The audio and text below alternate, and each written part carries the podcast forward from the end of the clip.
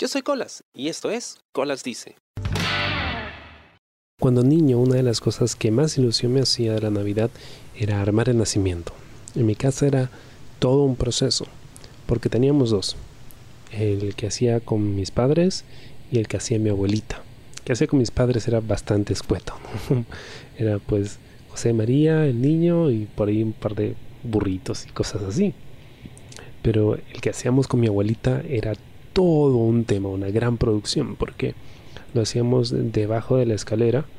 Ahí había pues esto un, hueco y eso lo forrábamos con este papel que es de color verde o, marrón que le salpicaban pintura para que parecieran montañas, pero en realidad no tenía ningún parecido con ninguna montaña y con eso pues lo forrábamos y a veces mi abuelita hacía una casita bien bacán con madera y luego le poníamos telas encima y un montón de, bueno, lo que nosotros decíamos era pasto, pero en realidad eran como, como plástico, bolsas de plástico picadas, o sea, hechas tiras que, se hacían como pelotas y con eso llenabas el pasto y ponemos un montón de vaquitas y burritos y los reyes magos y, obviamente sus imágenes eran mucho más grandes que las que teníamos eh, con mis padres, entonces era como que, wow, más llamativo, ¿no? Y todos los años eh, se iba a comprar, pues por ahí, algún animalito de la granja que falte, ¿no? Eh, no sé, alguna ovejita, un burrito, lo que sea.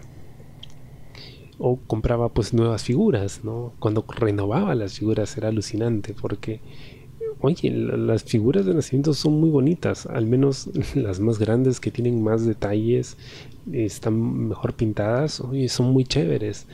Y yo siendo niño con lo mucho que me gustaban los juguetes, eh, yo coleccionaba de niño, entonces para mí eran muy llamativos, ¿no? todo el tema del nacimiento era muy llamativo. Y además había una ceremoniosidad detrás de todo esto, ¿no? sobre todo cuando llegaba el 24 en la noche y había que destapar al niño, o cómo día con día íbamos acercando a los, a los Reyes Magos hasta el pesebre, ¿no? Todos los días iba empujándolos un pasito, un pasito, un pasito. Y así pues eh, se pasaba la espera hasta el 6 de enero, en que se celebra la bajada de Reyes y en que mi abuelita nos hacía algún regalo. Entonces, eh, para mí era todo un tema, ¿no? Y, me gustaba jugar en el nacimiento porque era muy chévere, era como la casa de Barbie, una cosa así. Entonces yo bajaba mis juguetes, bajaba mis, robots, mis caballeros de zodiaco, lo que tuviese en ese momento, ¿no? y jugaba en la sala y jugaba del nacimiento, nos íbamos hasta el árbol, y porque están en lados opuestos de, la sala, y así me pasaba todo el día ahí.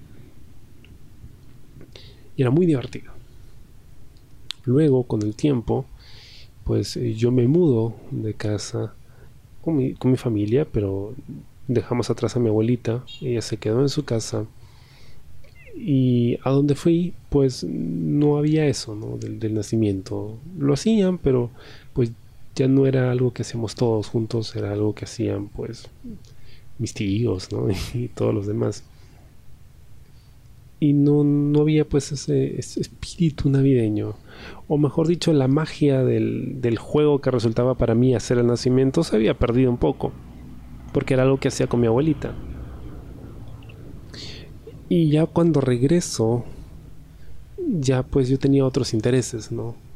Ya estaba pues pensando en música y, y pues en videojuegos y en lucha libre y otras cosas, ¿no? Ya, ya yo era un adolescente, entonces mi, mente estaba en otro lado.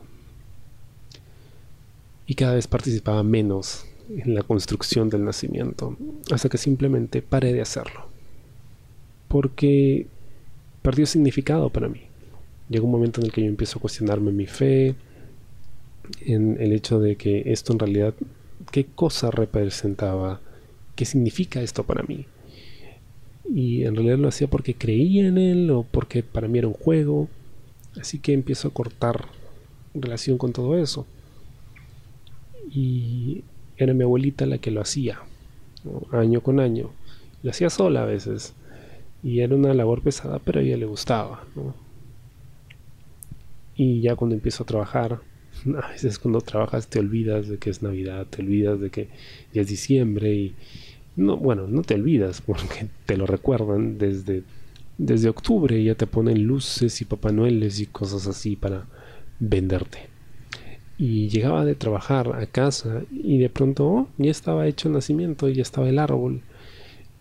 Y de vez en cuando me tomaba el tiempo de sentarme en la sala y, y verlo, ¿no? Y, tratar de recordar un poco lo que sentía cuando era niño, pero todo eso ya se había perdido, ya, ya no estaba ahí ya no, ya no tenía interés de hacerlo. Sé chévere, sé bonito, ¿no? Ver lucecitas de colores y todo lo demás. Como para variar el aspecto lúgubre de mi casa, pues eh, no está mal. Pero aún así sentía que había desconectado con algo.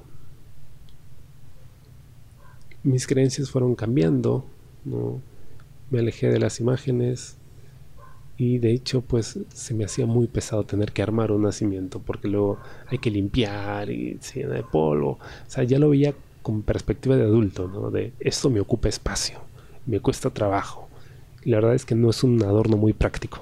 Así que mejor no hacerlo. Y así se partió. Para mí la magia del, del nacimiento. Muchas veces me he planteado hacerlo nuevamente.